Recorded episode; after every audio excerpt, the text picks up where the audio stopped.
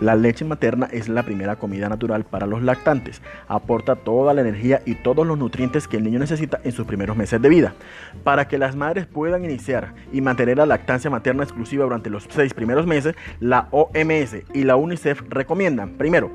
que la lactancia materna se inicie en la primera hora de vida que la lactante solo reciba la leche materna sin ningún otro tipo de alimento ni bebida, ni siquiera agua que la lactancia se haga a demanda, es decir, con la frecuencia que el niño lo requiera, tanto de día como de noche, que no se utilicen ni biberones, ni teteros, ni tetinas, ni chupones. Es un mensaje de ASOMIN, Asociación de Mujeres e Infancia, y su auxiliar pedagógico de la unidad Abejita 6, Leonardo Castellanos.